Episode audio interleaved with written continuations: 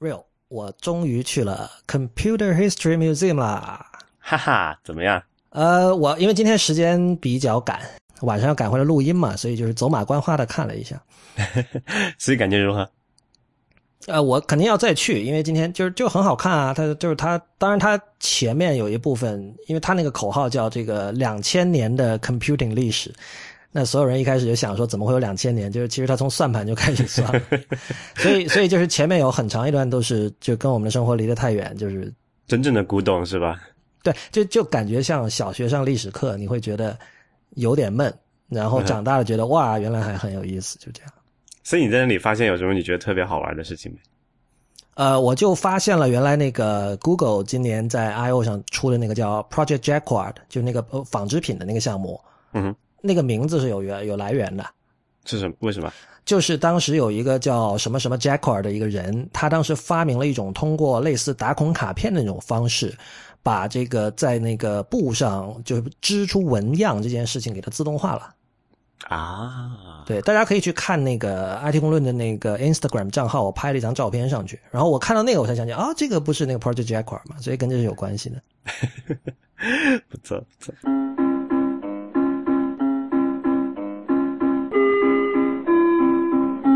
欢迎收听 IPN 播客网络旗下的节目《IT 公论》。今天是二零一五年七月二十日，也是《IT 公论》的第一百六十二期。《IT 公论》是一个为成年人准备的科技播客，不反制、不接地气和失货多是我们的三大特点。我们的网址是 IT 公论点 com，请大家使用泛用型播客客户端订阅收听，因为这是第一时间听到 IT 公论的唯一的方法。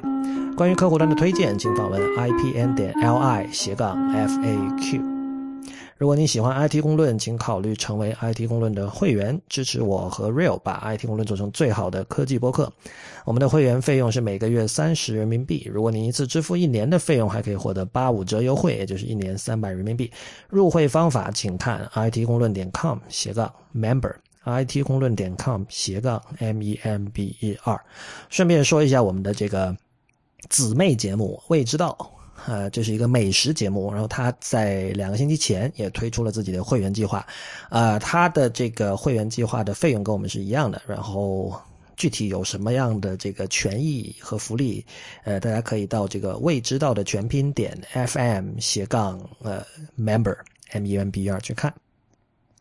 好吧，今天我们没有这个听众反馈环节，我们就直接来进入主题吧。呃，首先我不知道有没有朋友最近升级了这个 macOS 10十点十一，就是 El Capitan 之后，看这个 IT 公论，IT 公论的网页好像没有问题是吧？就看比如说看 Apple for Us，或者说呃，这里指的是用 Safari 哈，就用 El Capitan 里的 Safari 看这个 Apple for Us 或者看知乎，会发现比如说具具体来说是 Apple for Us 的网页上所有的粗体变得异常的粗。就它比普通的粗体要更粗，然后呢，在知乎上所有的正文字体就是都变成了粗体。呃，我觉得这个大家也不用着急，因为就是我们也反复说了哈，就是所谓 beta 版的系统就是 beta 版的系统，就是你要预了它，一定是会有各种各样的问题的。那么这个有些问题是需要这个第三方的这个 app 的开发者或者网站的这个设计师和工程师在未来会慢慢解决，但是就是。现在来讲，就是你在 Air Capital 里看到的这种字体上的问题还真的挺多了。就像最近我们看到那个呃 Twitter r i f i c 就最早的第三方 Twitter 客户端的主程序员吧，Craig hackenberry 他写了一篇文章，就是叫那文章标题叫 I left my system fonts in San Francisco，就是我把我的这个系统字体留在了旧金山。当然，这个我们知道这个双这个标题是个双关了，因为这个。iOS 九和呃十点十 macOS ten 十点十一的这个默认的界面系统英文字体就是那个字体的名字就叫 San Francisco，嗯哼，啊，所以他发现了一个很异常的事情，就是说一般你想说哇，这是界面字体，就像以前以前是什么？这最早是 Lucia Grande 对吧？对后来变成了 Helvetica，那这些字体很显然你。你在这个系统里是可以用的，比如说，如果你用 Pages 或者任何一个 Text Edit 任何一个文字处理软件，你选中一段文字，然后你那个字体选单下面你是可以看到呃 Lucia Grande 或者这个 Helvetica，对吧？嗯哼，或者你在那个系统的那个叫字体册，就 Font Book 里面也可以找，也可以找到这个字体。但是呢，在这个刚刚装好的 El Cap El Capitan 里是没有这个字体的，也就是说，这个系统默认的界面字体 San Francisco 在 Font Book 里是不存在的。对啊、呃先先说为什么要去追究它到底系统这里怎么样，就呃是什么，然后用不用的问题吧。啊、就是其实我们现在呃我们之前有很多次提到这个原生应用和这个 Web App 的区别嘛，然后 Web App 它要去模拟这种原生的感觉，其实很重要的一环就是说它的这个界面的元素，包括这些布局啊、用色啊，还有就是这个字体，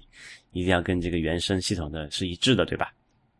对我，我想稍微打断一下，我觉得这这点我也看到 Huckleberry 有写啊，我觉得这点非常重要，就是说，嗯。呃，我们看到很多时候就是因为设计它呃保持和这个周围环境、周围元素的一致很重要嘛，但同时嗯。个性也很重要，对吧？但是很多时候我们会看到很多人把握不好这个平衡，就是很多人会呃很多人在不该讲求个性的地方讲求个性，就是说，比如像像这种情况，确实就是假设 El Capitan 出来了，然后你是一个你做了自己做了一个 App，然后你的 App 里有很多这种定制化的设计，呃，在不同的情况下，这个处理方法还真的挺不一样。就有些时候你是要让你的那个字体去跟这个新的系统的默认字体要尽量的靠近，然后整体感觉会更高档。但有的时候可能，比如说，如果你的 App 是那种，比如说是给儿童做的 App，就是你整个字体的气质风格已经就是完全是另外一套方式了。比如说你是粉色系的那种或者是什么的，那另当别论。但我觉得大是个游部分游戏吧，对，或者是游戏，或者像呃比较著名的例子，可能是那个 Camera Plus，就是那个那个 App，它里面的字体运用其实是高度定制化的。那么它，我觉得它可以有这样的奢侈去不向系统去靠，但是其实大部分的工具，你如果呃或者这么说，如果你去新系统出来之后，你你在这个很多设计的细节上，你去向它靠。会让你的品牌价值提升，我觉得这个是很多人可能，尤其是呃，因为很多设计师他设计师多少都有点自我嘛，而且设计师有自我是没有问题的，而且设计师多少得有一点点自我，完全没有也不行。但是很多时候就是说，如果让这个自我阻隔在了中间，让你觉得说我为什么要，为什么因为你的系统用这个字体，我就要用这个，我偏要坚持我那套，有时候这样反而会有反面的作用。对，啊、说回来这个字体的问题哈，就是说，呃，就是这这条刚刚我们已经说原因，就是要如果你要做的是跟系统功能是差不多，或者是一个工具类型的东西，然后你想跟这个系统风格比较融洽的话，你必须要选择跟这个系统字体是一样的字体在你应用内显示嘛。对，在呃在我们过去就是啊很多这个 iOS 开发者肯定都知道，就是你在那个 iOS 的 Safari 里面，你可以通过一个特殊的方法叫做 Apple System，就是一个私有的名字去指定这个自己的类，然后它会自会自动根据这个 iOS 的版本去选择它默认是那个啊，诶、iOS 六默认这里是什么来着？就是它会就是做适配，包括它的大小啊，这个啊那些叫做因为 iOS 七出现过一个叫 Dynamic Type 的特性嘛，对，就它可以根据这个能够你有效的宽度去微调一些这个字符的间距啊，就使得在不不影响美观的情况下，尽量去破不不呃尽量可以多显示一些那个文字还是怎么样。就在这个字号，就不同的字号下都可以做到一个 ty 呃 typography 上的最优的一个配置。对，呃，当然这个特性在 OS Ten 上是没有的。就这个 Apple System 这套默认这个叫什么私有的这个命命名类是没有办法在呃 Saf 呃 OS Ten 的 Safari 上面去使用的。所以如果你是在 OS Ten 上做一些 Web 应用，然后想去模拟一些原生的，或者你做了一个应用里面有一个 Web View 去模拟原生的这个效果的话，你只能手工去指定，比如说是这个 Helvetica Neue，还有那个 Lucida Grande 那个旧的那个字体，然后它你按这个顺序指定的话，它会去呃自动去 fallback 嘛，因为是在那个十点十才换成那个还是十点九换成那个 Helvetica Neue，然后这个字体在在之前的版本的 OS 上是没有的嘛，所以它会最最后就 fallback 到那个之前的这些叫的 Lucida Grande 那个旧的字体上面去。但是呢，现在的情况就是如你所说，San Francisco 这个字体，你在那个 font book 里面是找不到的。就是如果你下面写了那个 CSS 的那个字体家族写的是 San Francisco，然后的话，它其实是不会用的。为什么会这样呢？啊、苹果在做这个，就现在我们不知道一个情况，就是说，呃，这个事情是一直这样，还是或者说只是因为现在是还没有发布这个正式版的啊十点十一 L Capitan 嘛？但起码在现在这个 beta 里面，San Francisco 的字体它是一个所谓的私有的名字，嗯。就是它的它的正式名字是一个点儿 S F N S Display 这么一个字体名字，就是 San Francisco 那个 N 代表什么我不知道哈，然后、嗯。呃 N S 不 N S 对是什么，然后 Display，你要用这个私有的名字才可以调用到系统显示 San Francisco 这个字体，并且因为这个是一个私有的名字，苹果不承诺说在以后的版本里面这个名字不会变。对，对，所以就如果就说你真的是一定要使用这个 San Francisco 的在 iOS 上去显示的话，你可以用这个私有名字去去去展示它，但是这是一个 hack，这不是一个官方推荐的方法，所以不太清楚苹果在这一点上是打算怎么处理，就以后还是会把这个 San Francisco 变成一个普通的字体放在那个那个呃 Funbook 里面显示呢，还是说会有一个把就 iOS 那个上面那个 Apple System Font 那套私有的规范挪到这个啊 OS 身上的里面去实现它？我不知道，可能是因为我的 Mac 还是这个非 Retina 屏幕吧，就是我觉得在非 Retina 上，San Francisco 的表现不是特别好。嗯，因为 San Francisco 一开始不是是给 Apple Watch 做的一个字体嘛，没错，没错，那么他当时的一个考虑是因为 Apple Watch 屏幕特别小，所以我们要在这个比较窄的屏幕上，然后挤下尽量多的这个信息密度。嗯，这个是功能上的考虑嘛，还有一个就是我觉得是美学上的考虑，就是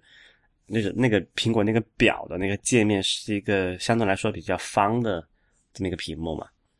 然后他想就在这个字字体上也就是考虑一种更加跟那个风格比较接近的一个一个一个字体设计。但这个我觉得就是以前也说过哈，就是很多关于字体的说法，我觉得就是比较接近于玄学，就是哪怕比如说像什么叫 humanist 的这种字，什么样的字体风格是 humanist，呃，这大体当然会有个判断了，比如说最简单的就是如果它没有衬线，就会更加 modern，然后有衬线就会更加人文，是吧？但是像你刚才说这种情况，为什么说 San Francisco 和呃 Apple Watch 的这个工业设计就更配呢？我觉得这个是。我不知道，我不知道怎么能够把这个解释清楚。我就我我觉得这不一定因为说得通吧。我我是这么理解啊，就是说它它是一个，就这么说吧，它是一个这个表盘是一个方，然后它是圆角的东西，对，然后这个你去看那个 San Francisco 那个字体的设计，它也是就在笔画的设计走向上面啊，它是横竖都是比较方正的嘛，就是比较短，就不是那种比较瘦长的那种字体。然后它的圆角呢，又跟那个那个就是那些转角的位置，比如说 F 小写的 F 那个那个横到竖的那个变化那个过程中，它又跟那个表盘的那个圆角，我觉得有点呼应的意思吧。就这种、对啊，，我觉得你觉得这个有说服力吗？我觉得 这有点 wishful thinking 吧。但是就是，哎，对这个没没错，这个东西就是很微妙的一个啊。但是你会有这种感觉吗？至少 OK，啊，对你没有装 L Capitan 哈，所以你哦没有没有你会回头装了你你看一下，你觉得在那个 Mac 上感觉怎么样？平方其实我感觉挺好的，就是那天哎那天我们说了之后，有人这个在新浪微博给我们反馈，就是关于这个呃你上次是说什么？因为有我们不是有我说它有安卓感啊，没没没，这有安卓感是我我引述我们的听众，他在啊听众的微信群里说说有浓不浓的安卓味，然后当时你是说不高级，然后那位听众就在新浪微博问说，是因为他你知道了他有浓浓的安卓感，然后你觉得不高级，还是说你先一看就觉得它不高级，然后觉得它哎怎么这么像安卓？呃，不高级啊，就是不高级。我觉得哈，这个我觉得。我觉得这个人问的是很对的，就是以我来看，今天我们觉得它不高级，跟我们知道它跟安卓有关系，是是很可能是这两件事情是有关联的。哎，为什么不会啊？因为首先，不可否认，安卓的感觉就是不高级，这个没有什么可说的。不管你 你你这个这个政治不正确没有啊，这句话我就搁这儿了，这就很很明显啊。安卓的感觉就是不高级啊，就这么简单。这这是一个，我觉得没有什么好好争议的一个一个判断。那我承认，就是我我首先我并不讨厌平方，我我我觉得平方挺好的，就是而且说实话，我现在就是能在我的那个 iPad 上看的东西，我都在 iPad 上看，因为那个我的 iPhone 都还 iPhone 还是 iOS 八嘛，而这个嗯 iPad 升级到了九、所以能就是可以看到平方，我对平方没有任何意见。呃，我一开始没有往安卓那儿想，我是看到我们的听众说它像安卓，我觉得哦，然后我想起就是说，因为平方跟四元黑体会比较接近，所以大家会觉得像 Android，我觉得完全可以理解，就这样。就我我的感觉是这样子吧，就是说，呃，我我第一次看到平方是在那个 iOS 九的那个 beta 里面看到的嘛。OK，然后它默认的我没有这，因为 iOS 里面没有什么可以调的东西嘛，就默认没有调。我就看一个网页，它会用就没有指定系统字体的情况下，它会用这个比如平方来显示中文嘛。对，我就觉得它太粗了，就笔画太粗了。OK，呃，笔画太粗会有一个什么问题？就给人一种比较 笨重、不够优雅的感觉吧，至少。然后这有个问题嗯是，这这事儿我没有研究过，但是平方在这个比如说 L Capital 里它是有六个字重的。对，所以我说这个事情是有有有有讲究，因为它六个字重的话，你你你默认是哪一个是粗对，它的命名跟别的不一样，就是你都它的 regular 是比别人的 regular 粗的。它有 normal 吗？还是呃，具体我忘了，回头可以发个截图什么，但但它有什么 thin 或者 ultra light，好像有个 ultra light，对？然后然后有然后这个问题在哪里呢？就是我的感觉就是在起码在 iOS 九 beta 里面，它默认的那个平方的那个粗细的那个笔画是要比那个我感觉可能我视觉有问题，要比那个那个系统的英文字体要稍微粗一些的，这样就不是很协调嘛，放到一起。但我跟你讲哈，嗯我觉得很多人可能会认为说粗细这种东西是可以量化的，然后所谓高级不高级是玄学。但是我觉得，我觉得是刚好相反。为什么？因为粗细这个东西呢，确实是每个人有自己的口味。你可能觉得更粗，你可能觉得过粗了，他可能觉得刚好，对吧？对但是高级，因为高级不高级这件事情本身就是玄学。主观品，这个就是主观认知的问题了。不是，我不是我，我觉得这个是跟商业社会脱不了关关系的。我们觉得一个东西高级，这并不是一个纯粹美学的判断，它是跟 branding 有着极大的联系的，对吧？嗯，所以，所以我为什么刚才强调说，呃，很可能是因为我们觉得 Android 不高级，所以觉得这个字体不高级。就是当你说一个东西高级的时候，你千万不要觉得你是在做一个呃纯粹的一个美学判断，脱离了一切的这种商业考量，脱离了一切这种光环。高级感是呃资本主义营造出来的一种感觉，它跟这个东西的价格、跟它的稀有程度，就是供应量，跟它的这个围绕它的各种论述，对吧？还有呃它的广告，还有它的整个 presentation，一切都是相关的。所以我觉得高级恰恰是一个，就是可能很因为很多人预设了这种高级和低级是一种，就像你判断一首一幅油画画的好不好一样，但是嗯不是那样的。当我们当我们谈论一个消费者产品高级与否的时候，不是那样的。嗯哼，说到这个，其实我想问一下你，你现在因为我们俩 Apple Watch 都用了一段时间了哈，对你最近有什么对它有什么新的感受吗？我们有几期没有提到这个话题，因为最近很多人在网上传一个图，就是是 TechCrunch 吧，就有一个、一个 GIF 动画还是什么，就是那个人呃把 Apple Watch 扔到那个抽屉里，和一堆什么 USB 线啊什么就扔在哪儿，然后把抽屉一关就完了。就是说用了两个月之后，觉得这没什么意思，就不带了。我我现在还是在带它，但是然后之前我说那些吐槽的带着的问题还是依然存在哈，比如说那会压着一个印子，你你会吗？就是那个探测那个底上会在手背上压出一个凹槽的，呃，我倒没有。应该没有是吧？好吧，然后。哦，对，上次我把它拿去修了一下，就上次我说表上有一条细线嘛，对，然后我去修了它，给我换了一个就是机身，呃，带子没换，然后拿回来又接着再用，然后就还好，我我觉得两个问题，就是嗯你你你对它具体的一些现在的不足，上次之前已经分析过了哈。嗯，对，呃，我现在有一个感受是，呃，因为它是可以去测你的各种体征嘛，然后有时候跑步我会带着它，呃，然后它不是一小时提醒你站起来一次嘛，那大部分情况下我还是会听它的话的。那我觉得久坐确实不好，对吧？对但是这个带来一个结果就是，有时候你确实很想把表摘掉，因为戴着就不舒服，但是你又会觉得说，哎呀，这样他就不能提醒我了。就是说啊、你会你会这种想法？我会有这种想法，因为因为我知道久坐不好啊，而且我知道如果没有这个东西提醒我，有可能我真的会就在那儿坐很长时间，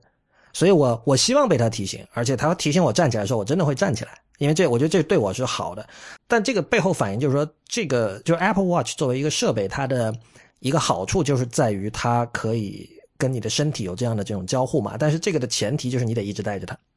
我有一个朋友，他到现在都没买，他就说这个，因为他的那个电池续航力达不到二十四小时，而他希望它能够呃，就是叫什么，记录你的睡眠时的那个那个状态。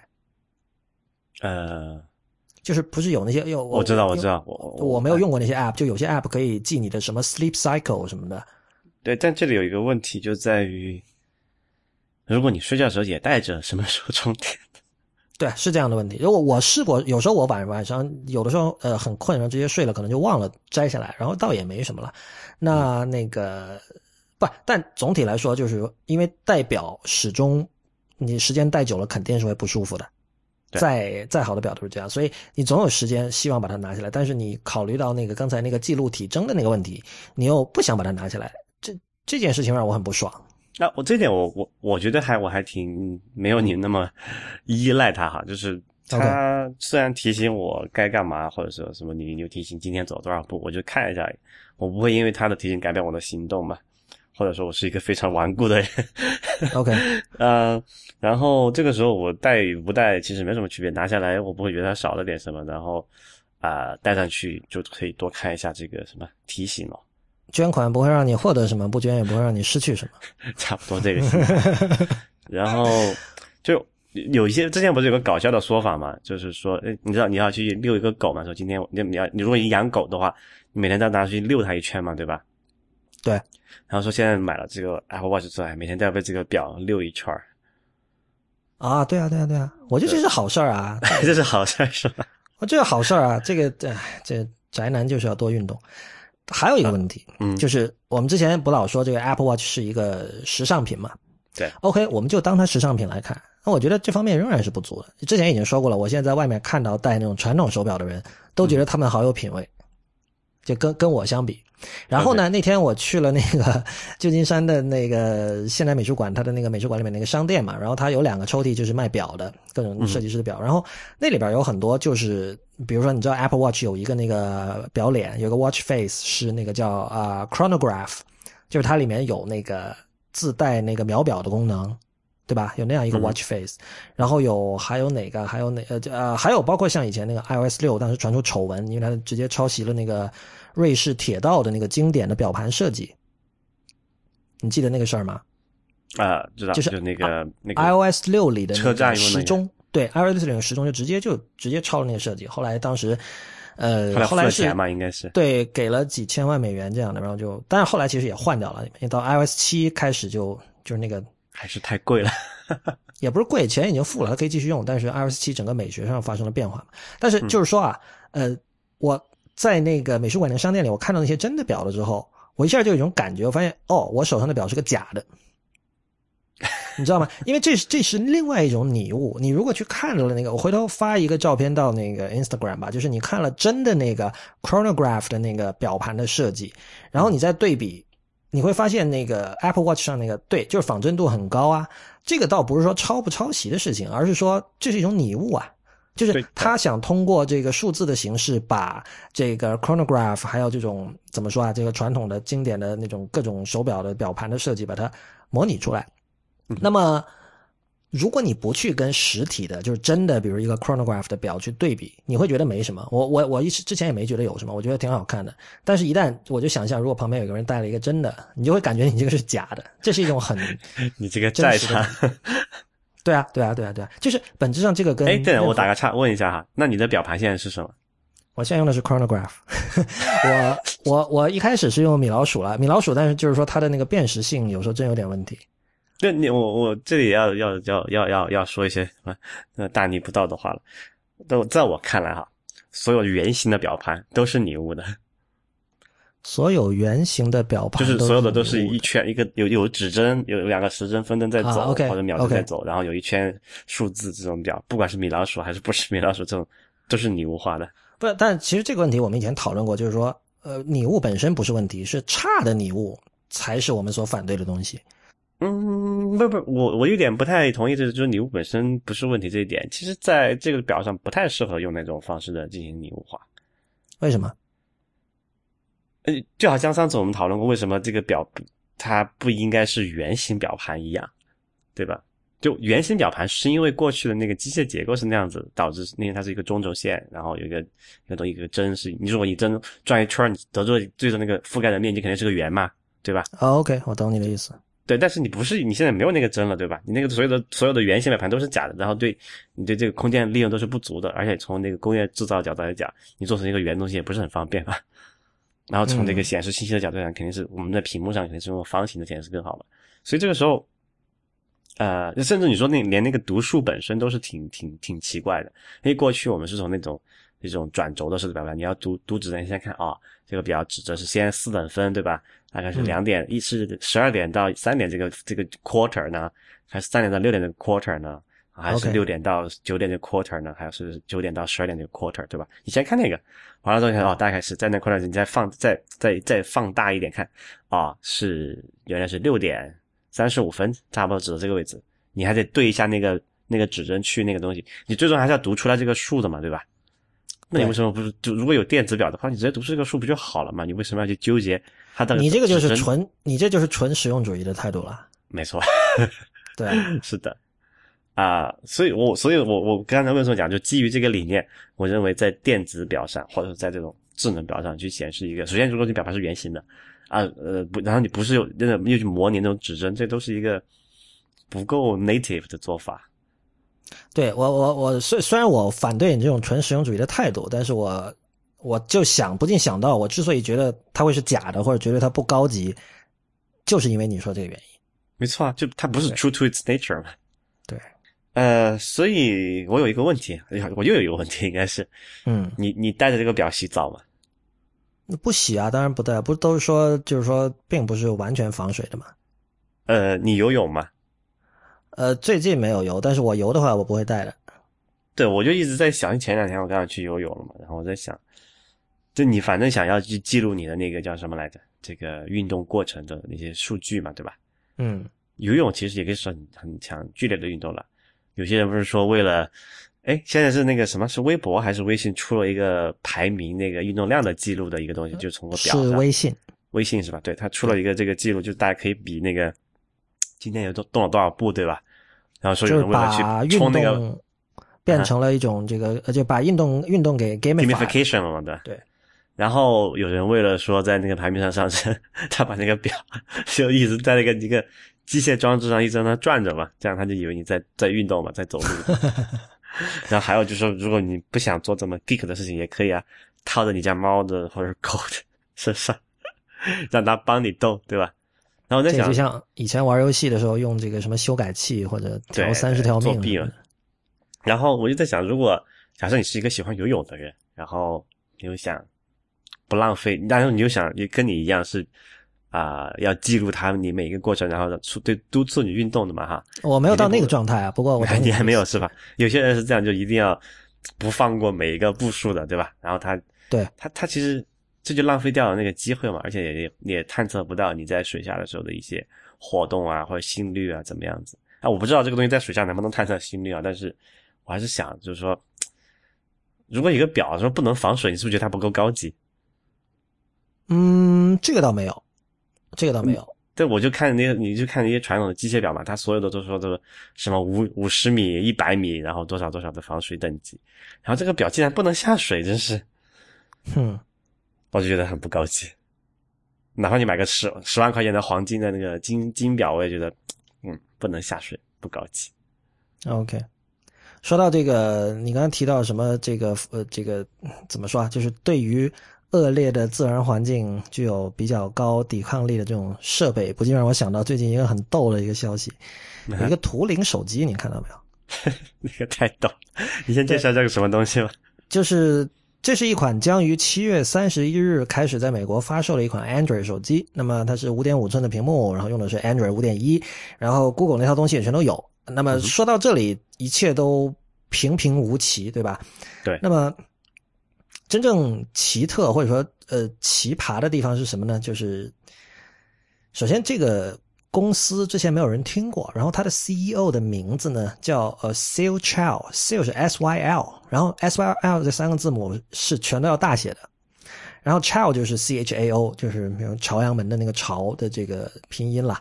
那么就我们会知道这是一个华人，那么，然后他的这个名字的拼法呢，又很又挺中二的嘛，就是一定要坚持 first name 全大写，就让人想到什么不鸟万如一这样的名字。那后来我中二中年不鸟万如一。嗯，对。后来我看了那个 Wire 的有一篇报道，就是他 S Y L 其实是他的这个中文名字的首字母。OK。对，然后但是他并不姓曹，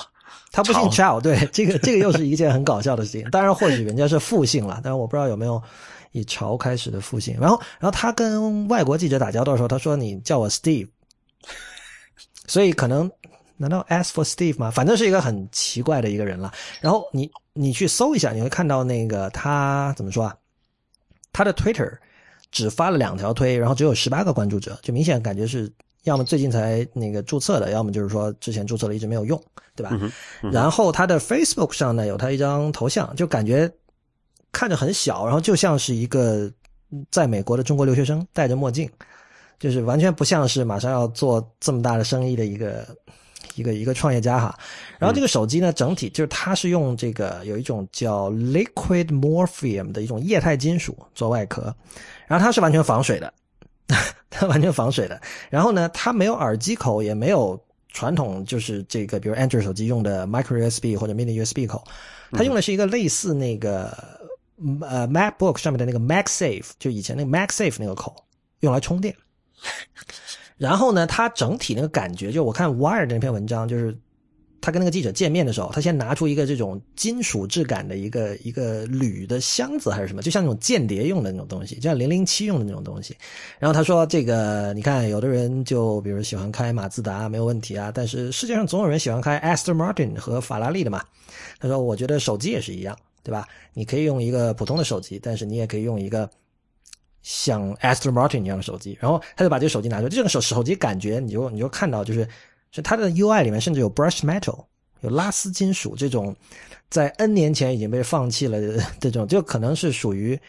最典型的就是比较囧的那种拟物设计了。大家如果用过是十点三 OS Ten 十点三十点四的时候，对，还一直到十点五吧都是有这个东西，好像是十点六开始就彻底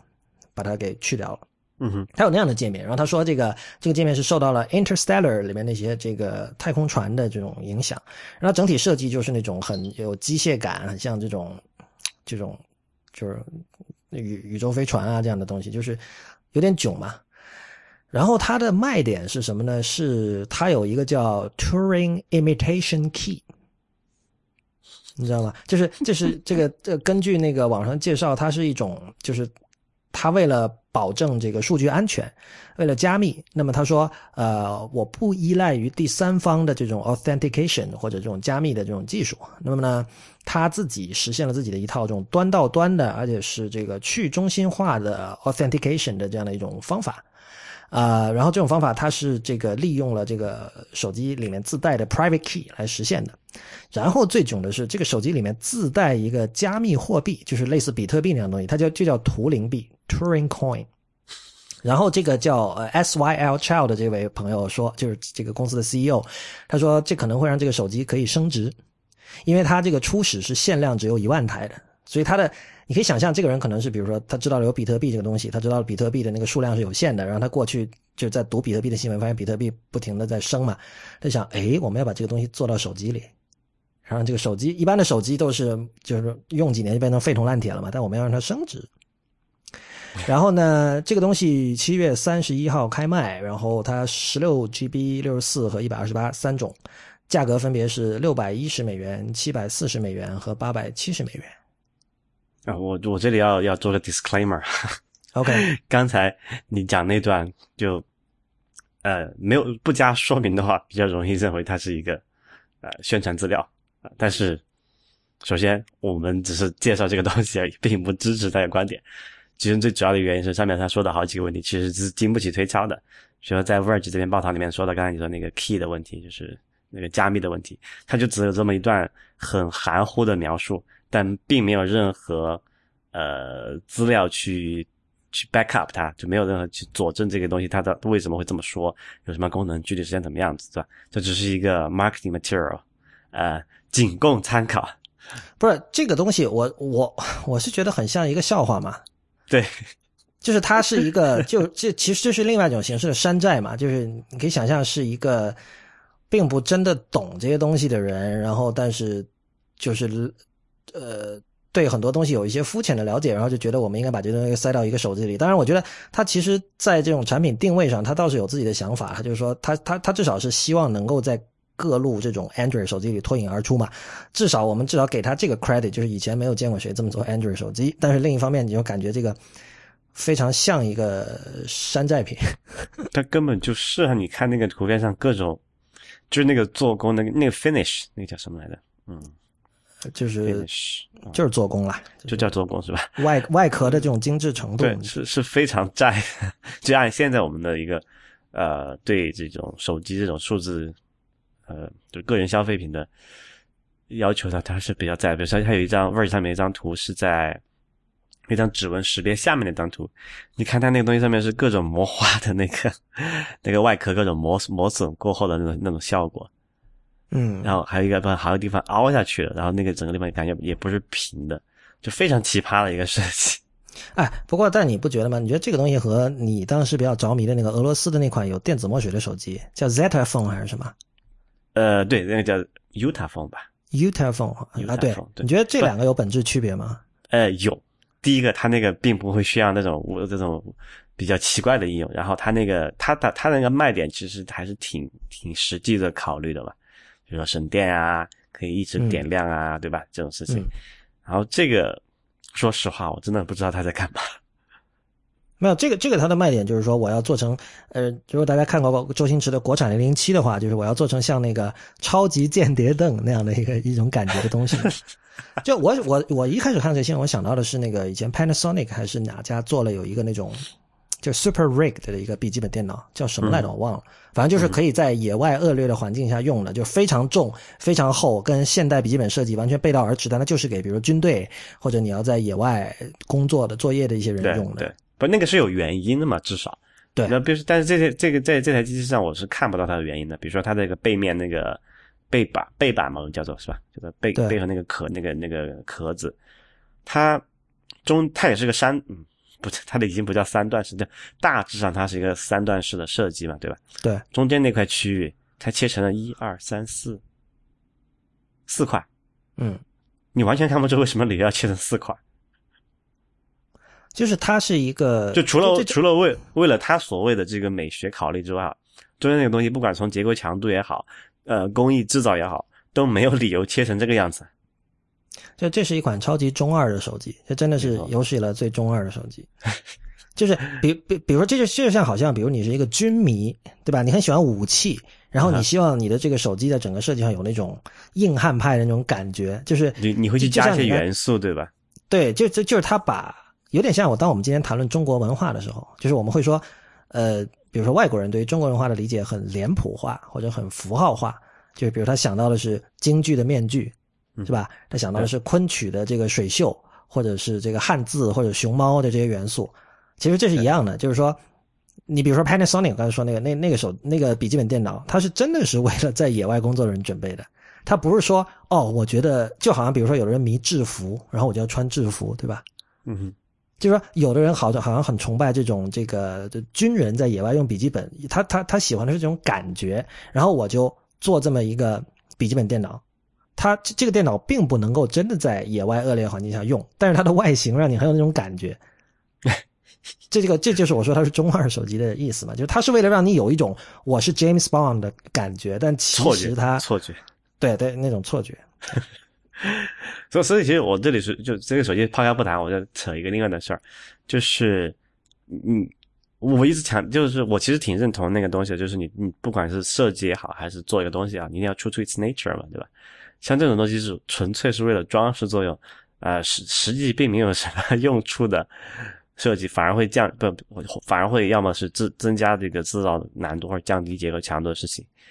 呃，如果我看到这种东西的存在，我一定不会选购这种产品的。啊，但我跟你讲啊，这个就是说，当然，当然，具体到这个手机，它的这个执行肯定是非常糟糕的。就是哪怕你真的要产生那种好像你是零零七一样那种感觉，就是它也没有做到，对吧？嗯。但是，呃，顺着你刚才的话讲，比如说一把剑，它那个剑的那个柄那儿，比如雕了一 雕了一条龙，你觉得那是不好的设计吗？是啊但是这个就是这，decoration 嘛，没有，这跟时代氛围有很大的关系。就是有很多这种名刀名剑，这种装饰都是历史上这种装饰都是少不了的嘛。这样的例子有很多，就是说，呃，很多时候它的对，确实有一些例极端的例子里面，这种装饰已经开始阻碍这个物品作为工具的用途了。对，是，所以其实就是就是这样的一个原因嘛，所以在就基本上在个人的审美上，就是说没有讲清楚，这里先说一下，免得以后有人来屌我说这个明明设计很好，为什么你不喜欢它，对吧？我先说一下个人的审美的偏好，就是比如说什么所谓的宜家风，对吧？我觉得挺好的，简单嘛，说白了就是穷嘛，没有必要没有必要花时间、花精力、花钱搞那么多无无必要没有必要的装饰，对吧？然后我个人比较反感的是什么什么维多利亚时代那种风格。我靠，聊到这里我觉得很悲剧啊！你刚才说的穷，我不知道的听众朋友们怎么理解的。我理解的这可不是指的金钱上的穷，而是指就是怎么说啊？就是你要打仗的时候，如果是一个战争年代，你做一把剑，你肯定不会加这么多装饰，你肯定是怎么好用怎么做。但是已经非战争年代了，建成了一种赏玩的东西了，那我就可以雕条龙了，对吧？反正我并不是真的用它来打仗的。但这就是就是就是那个 rich 的，就有钱了之后可以做的事情嘛。对，就是这个不只是呃这个经济上的这种富裕，更多的是一种呃，当然这两者其实是是是携手并进的啦。就是说，在精神上的富裕，应该说，就是在所以以前也也老说嘛，就是所谓闲的蛋疼。在对，就是闲着蛋疼，但是闲着蛋疼是一件好事。对对，闲着蛋疼你才能够雕条龙，对吧？没错，就是说，其实现在简约风的这种盛行，其实是说明了，就其实跟做内容的人赚不到钱这两件事情是有联系的。对，因为就是简约，所谓简约，我们今天讲的这么好听，其实说白了，我我的理解哈，就是为了低成本、快速制造嘛。就为什么说宜家的家具比别人家的便宜，或者说你觉得还还挺好的？我我觉得有可能是反过来，有可能是出于降低成本，呃，让这个制造过程尽量的 streamline 化，出于这种呃实际上的考虑以及技术上的限制，导致了一种简约的风格。哎，对对对，没错，是是是这个过程。就好呃，而且就好像我们之前讲那个扁平化，其实也是一个原理嘛，对吧？过去在 iOS 六里面，你画一个图标，你不请一个专业设计师，肯定是搞不定的。你画那么你无法精细的图标是吧？现在我们随便搞个人，有点基础的美学知识，就能拉出一个大概还凑合的图标看得去。虽然说不说多漂亮，至少不会觉得太突兀、太丑。差不多这个原理。对，所以就是我们知道，其实各种各样的风格都跟那种风格出现时候的那个时代的技术限制是有很大的关系的。这个在任何一种艺术里都是都是存在的，嗯无论是美术还是音乐，比如说这个最早的电子合成器，它能够做到的事情是很有限的，这一点直接影响了最早的一些电子音乐。这个题外话今天就不展开了哈。呃，还有什么事儿？那个有一件比较囧的事情，就是这个苹果店要把他们店里卖的第三方的产品的这个包装设计也给苹果化。这个事情特别好玩。呃，这个很过分啊！它具体哎是怎么回事？你跟大家说一下。就大家这么，就是如果大家去过苹果店的话，就是他他除了卖自己的那些白盒子之外，他还卖一些第三方的，比如说之前有什么 Beats 耳机啊，对吧？像 Beats 买过来算自家的，就不说了。又买什么 Bose 的音响啊，还有什么各家的等一些附件吧。然后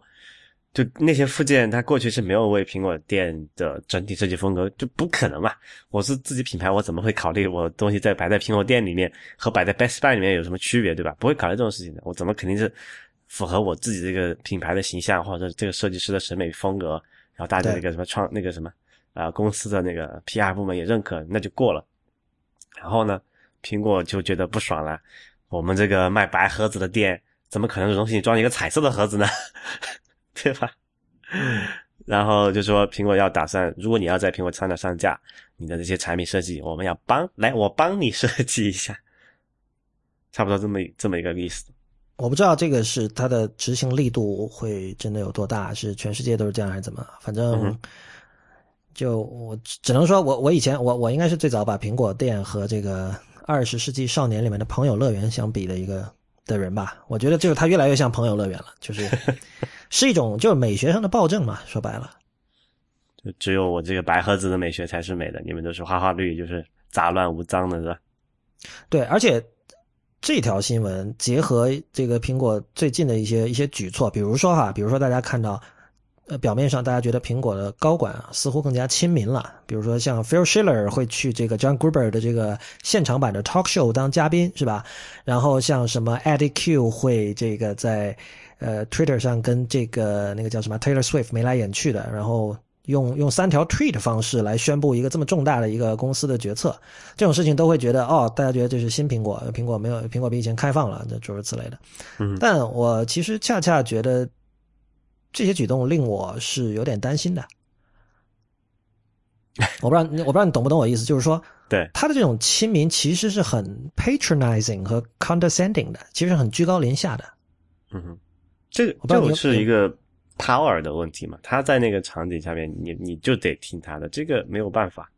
不是，但是就是说，呃，三年前、四年前的苹果其实也很 powerful 了，但是他就我宁愿他保持以前那种非常一切秘密都守着，对吧？然后进行的时候，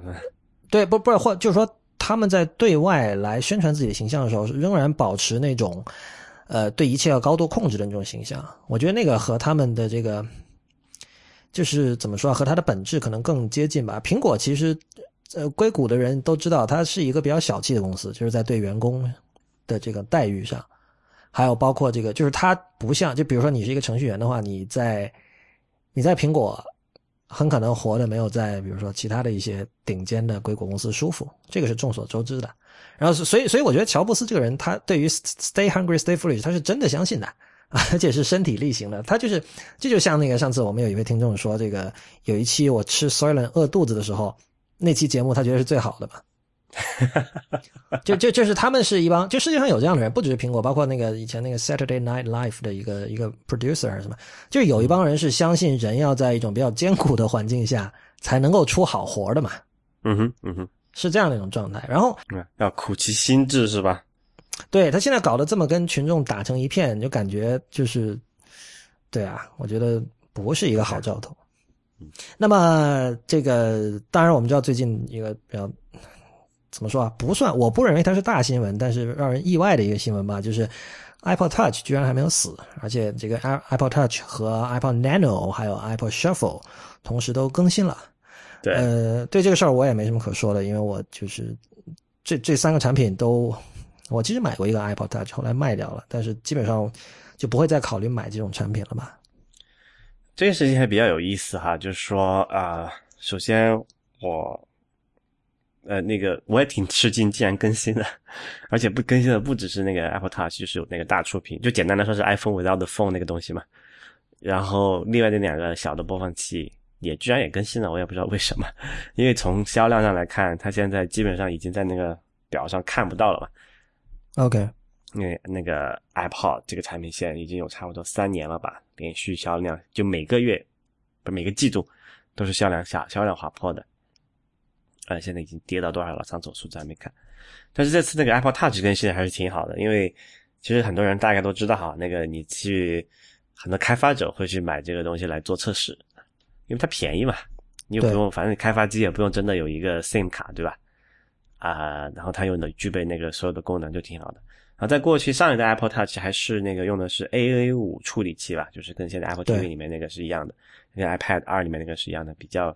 现在这以现在的标准来看，已经是比较慢了。然后这次它直接升到了 A 八，比我现在用的那个 iPhone 五 S 的那个处理器还要前还要新一代。就是如果你不打电话的话，拿来做开发测试啊，或者就单纯玩游戏的话，这是一个非常性价比高的手机。啊，这也不禁想到另外一件事情，就是，其实你知道那个 Apple Touch 和 iPhone 的区就本质区别有多大吗？就其实差别不是特别大，对吧？他们在形态上是一样的，然后就只差一个功能部件，就是有没有那个插 SIM 卡，然后能够打电话这个功能。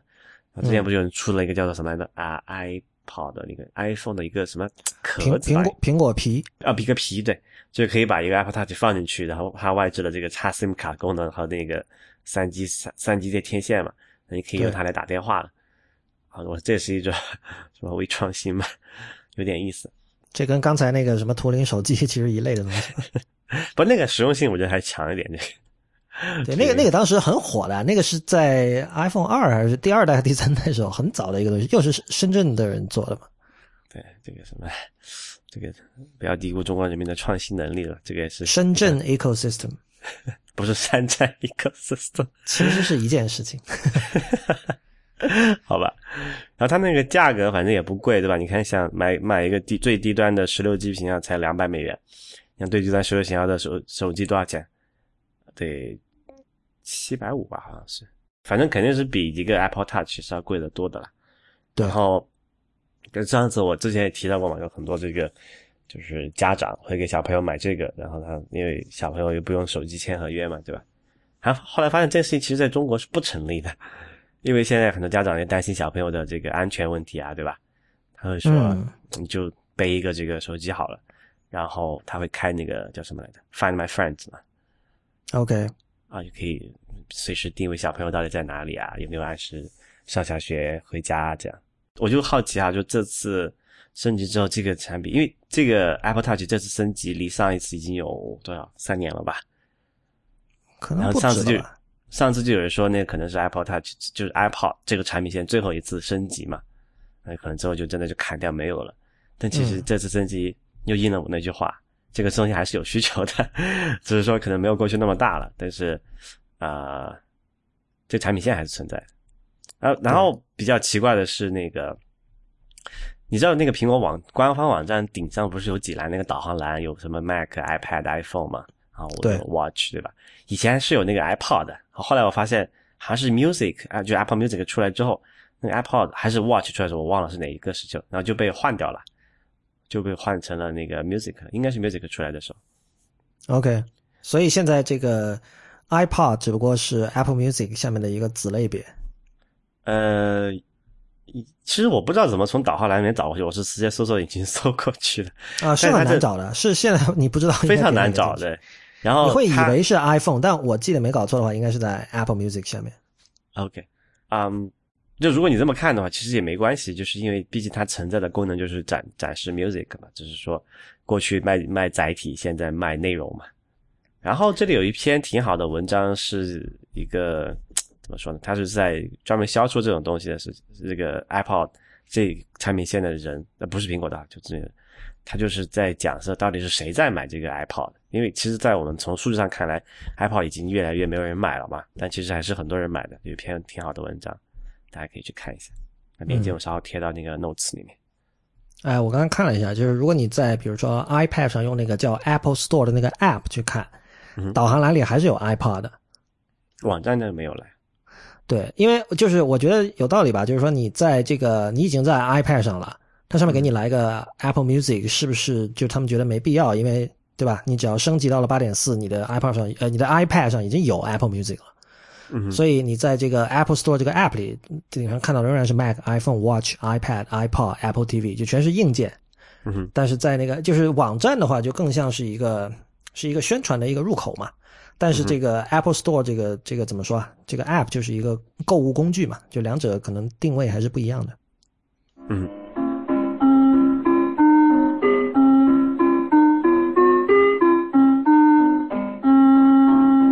下一个还是跟苹果有关的，算是负面新闻。还上次有很多这个朋友来反馈说，我们怎么老说别的厂商不好，不说苹果不好。呃，我说你们是选择性失忆吗？不，这个是非常典型的，就是说人只能看到自己愿意看的东西。你如我相信哈，如果有人去怎么去统计一下，我相信没人这么闲。但如果有人统计一下，我们对于苹果的批评，应该是各路播客里是相当相当多的。我觉得是高于我们对它的好评，好评的时候蛮少的。你其实你听到这里，今天之之前我们已经对不，这这不要说了，就是这件 real 指的这件事情，可能大家已经看到了，就是这个 iCloud Drive，就就还是跟 iCloud 有关的问题。说起来就还不止这个事儿，你知道吗？就是我们之前聊 Apple Music 的时候，没有因为因为我是一个怎么说，我是一个不太典型的 iTunes 用户，之前我不太用 iTunes 听歌的嘛。但是我就发现，后来网上看了好多那种就是多年来在 iTunes 里买了很多歌的人。嗯哼，它迁移到 Apple Music 就出了很多问题，比如很多人的那个什么专辑的封面都被换了，然后那个歌曲的 metadata 完全就乱掉了。我靠，这个就是灾难性的，就是你得花多少时间我都不知道你能不能手动把它改过来。然后你就算能改，你你也得花很多很多时间，对吧？看吧，上次我说那个就对了，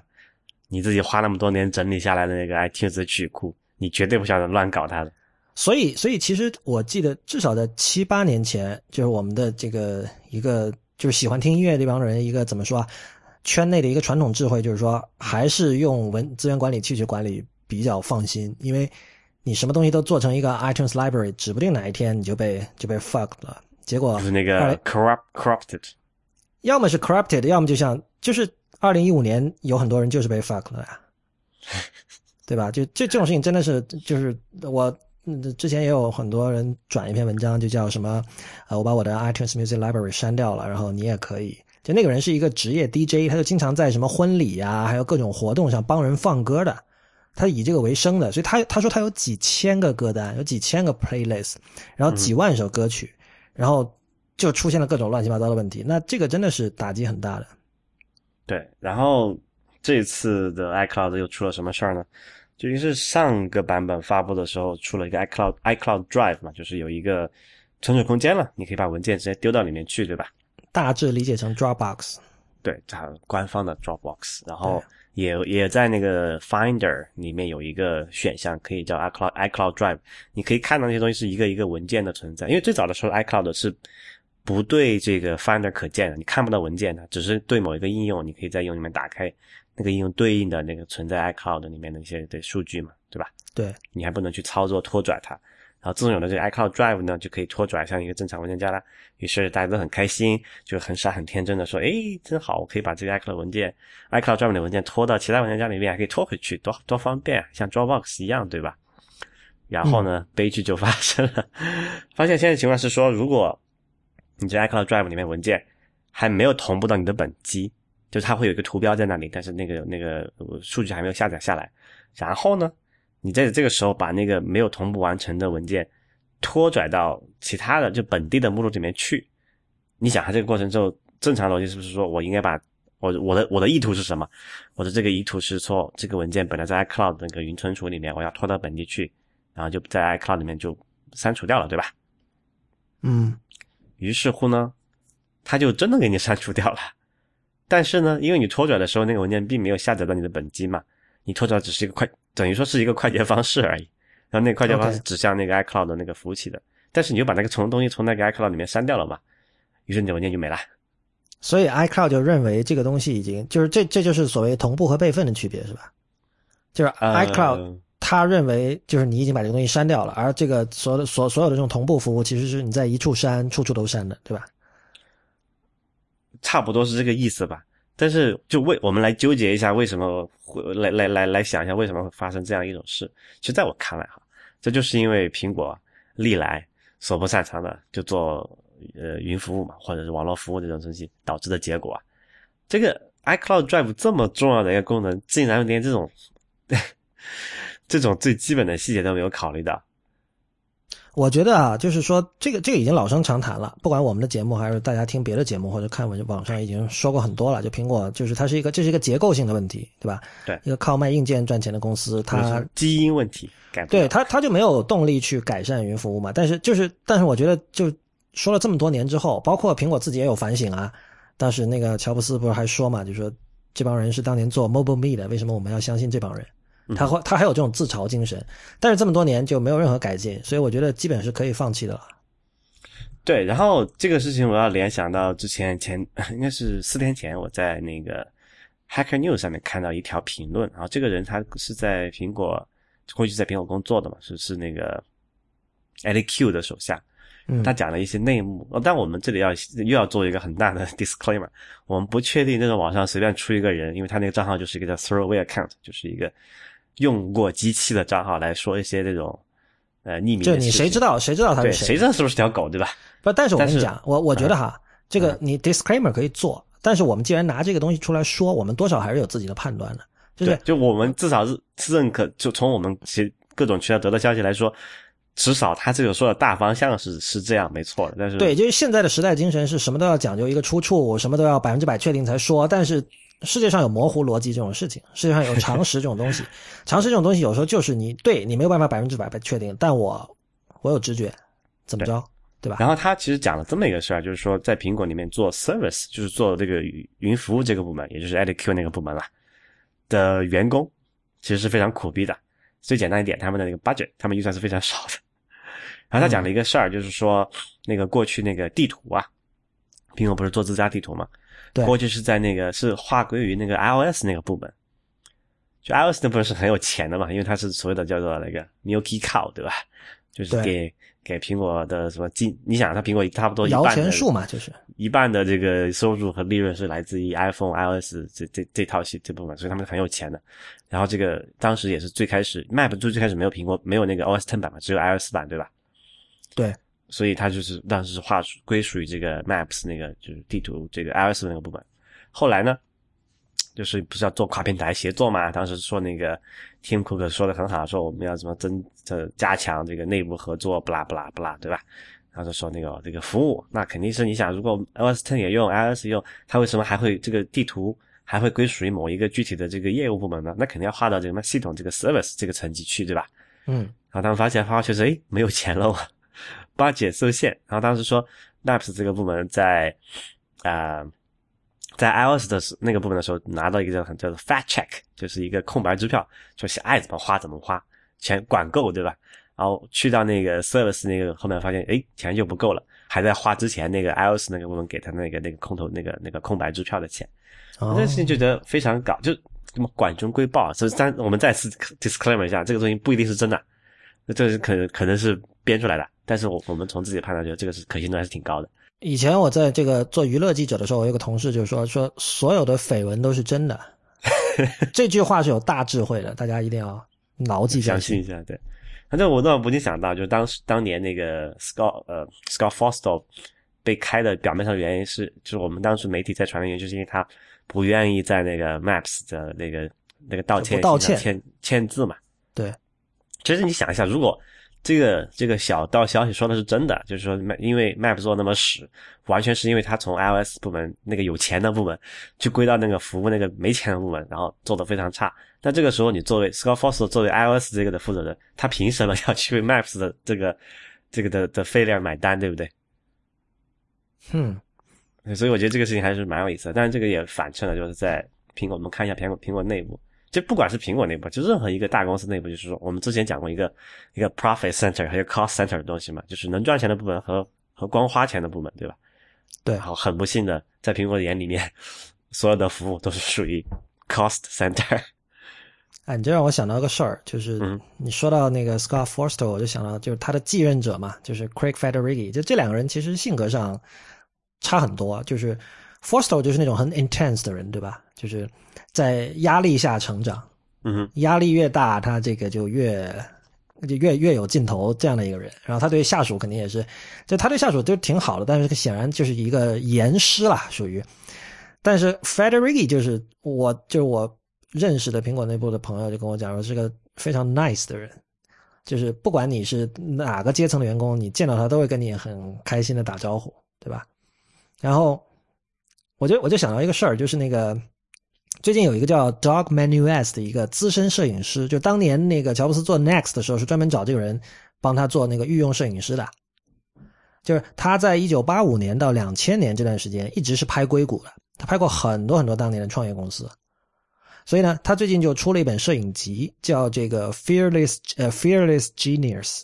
然后很推荐这个这本这这大家可能以前在 Medium 看过，因为那个 Medium 当时那个 Back Channel 就 Stephen Levy 做的那个 Medium 里面那个科技杂志，把这个摄影集里的选了那么几张照片发出来，包括以前我们在那个 Instagram 发过的，就是当时那个呃 Next 在找投资人的时候，一个很空旷的一个水泥一个像车间一样的地方，中间细长的一条桌子，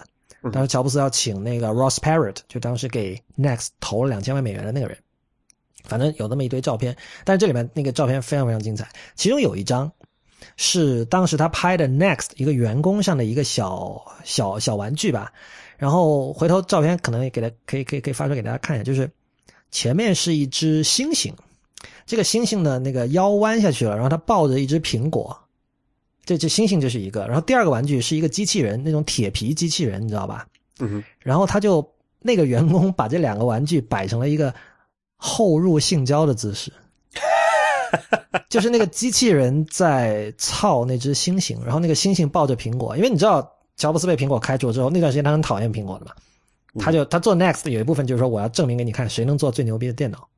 所以 所以所以我觉得这个就特别搞。然后我我发张照片给一个朋友看，他就说哇，他说这些人好 mean 然后我就我就跟他讲，我说 mean 的人才能做出好东西，这个是 古往今来都是这样的。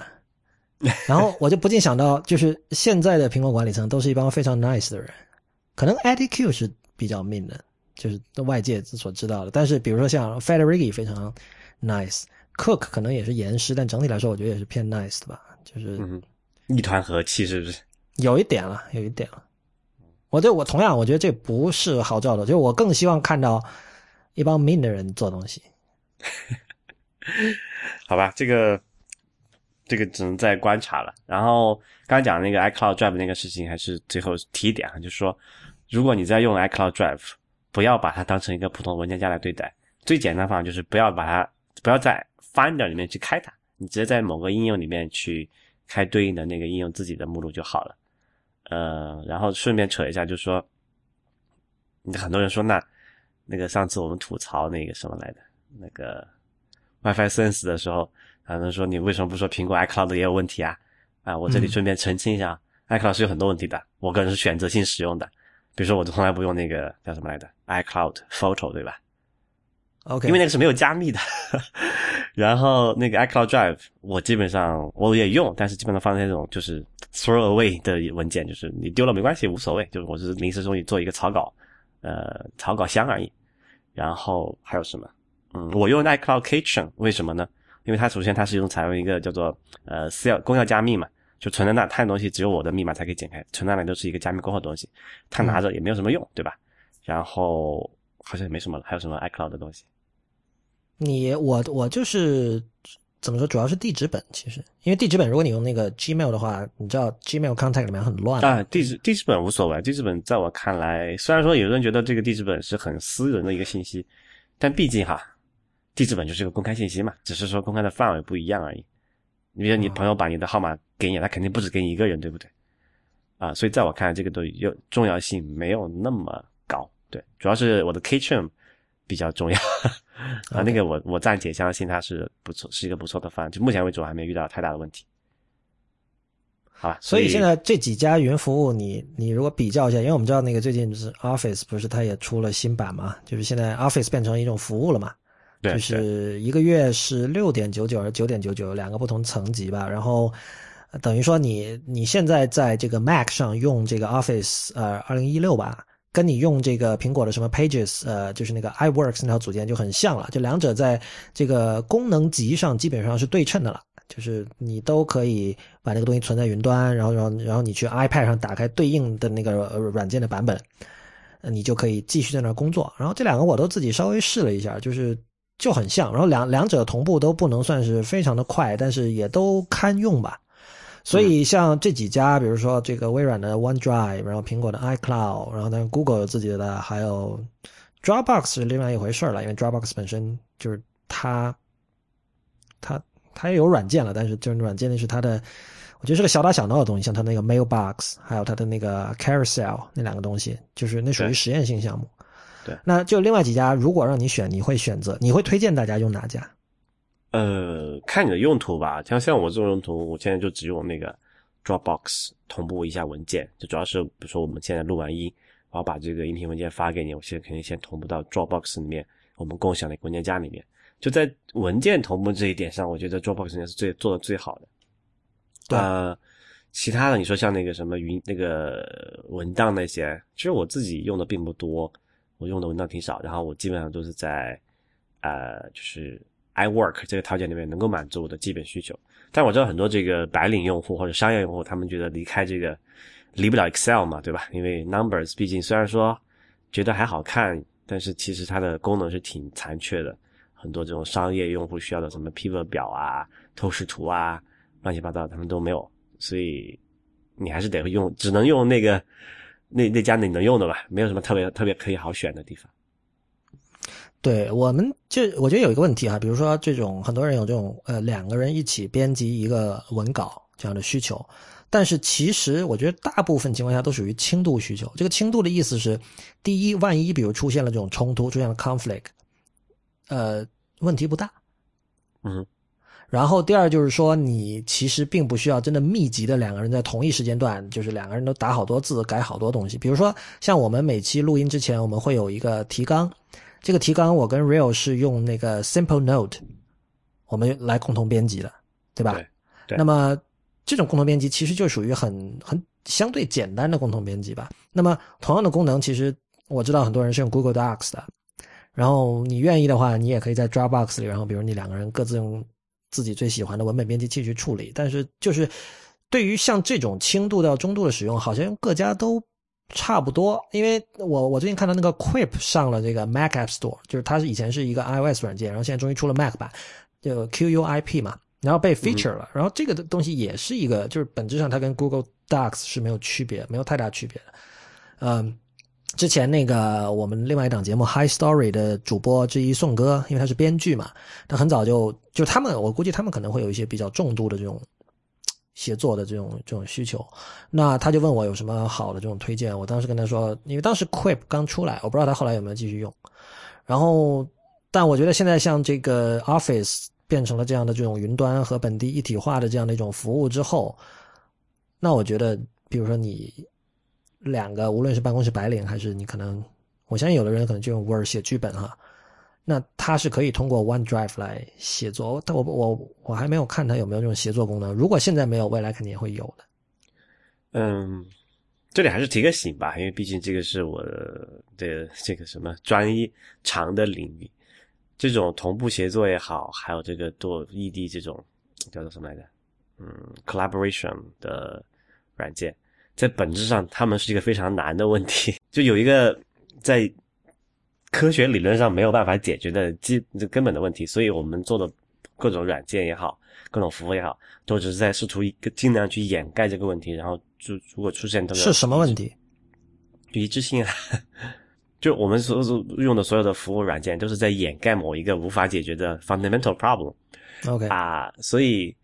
就。就如果你是对这东西安全性要求比较高，或者说可靠性要求比较高的话，我还是不建议采用这种同就是所谓的协作软件去做这个事儿的。当然你说它方便啊，对吧？确实也是方便，但是你要考虑到它有可能会挂掉的时候，你你能够承担多大的损失？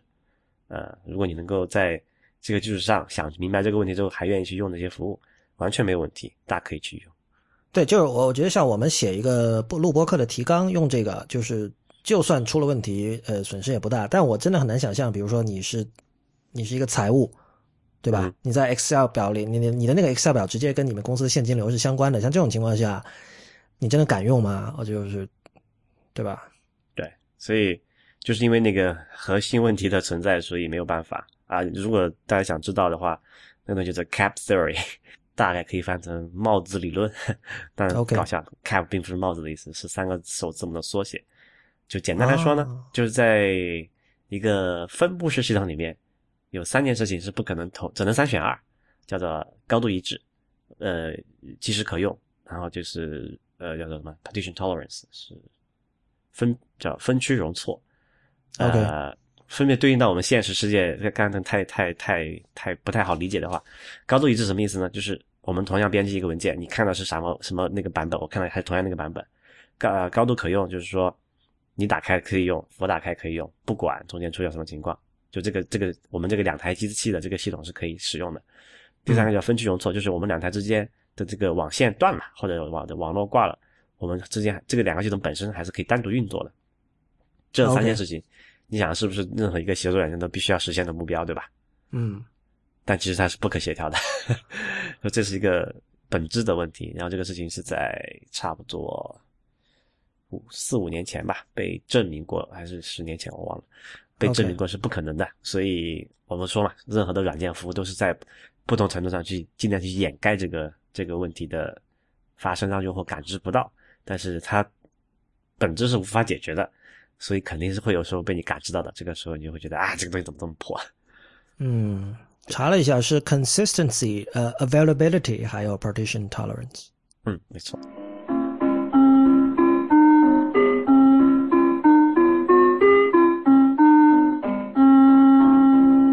您现在收听的节目是 IPN 播客网络旗下的 IT 公论。下面我们玩一个小游戏。Hey Siri, turn on airplane mode. I will stop working if you turn airplane mode on. Are you sure?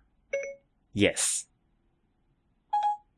Okay, I turned on airplane mode.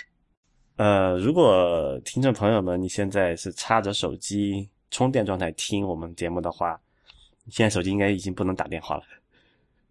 哦，对对对对对，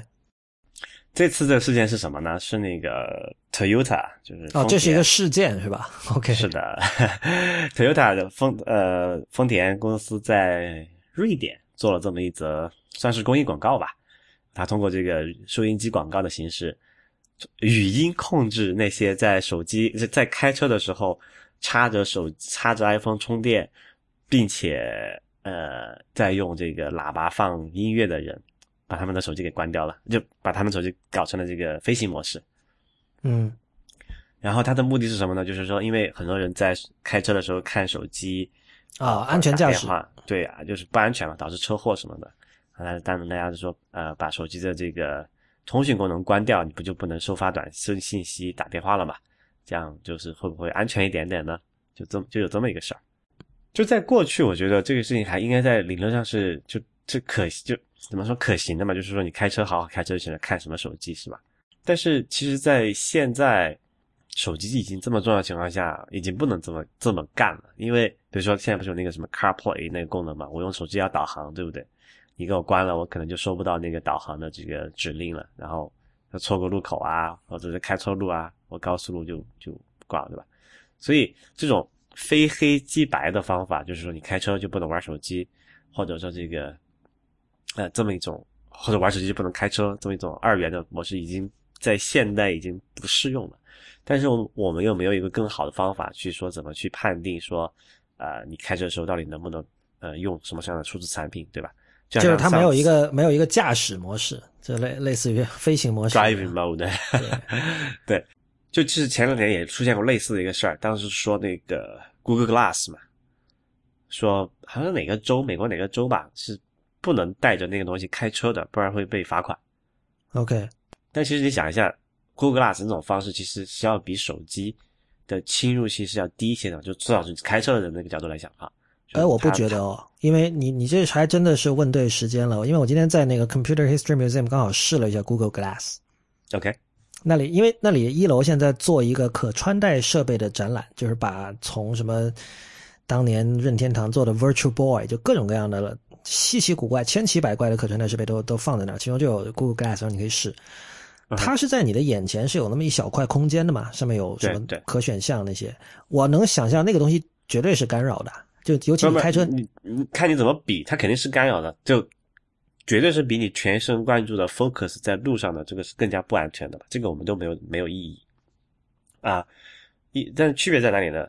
如果有一条消息过来，你是看手机呢，低头看手机呢，还是看 glass 上面那个投影的那个东西？哪你觉得这两个相比哪个更加安全一点？呃，我觉得这个问题很好，这跟你上次说那个 WiFi sensing 那个有点像，就是你提到 false sense of security 嘛。对啊、我觉得，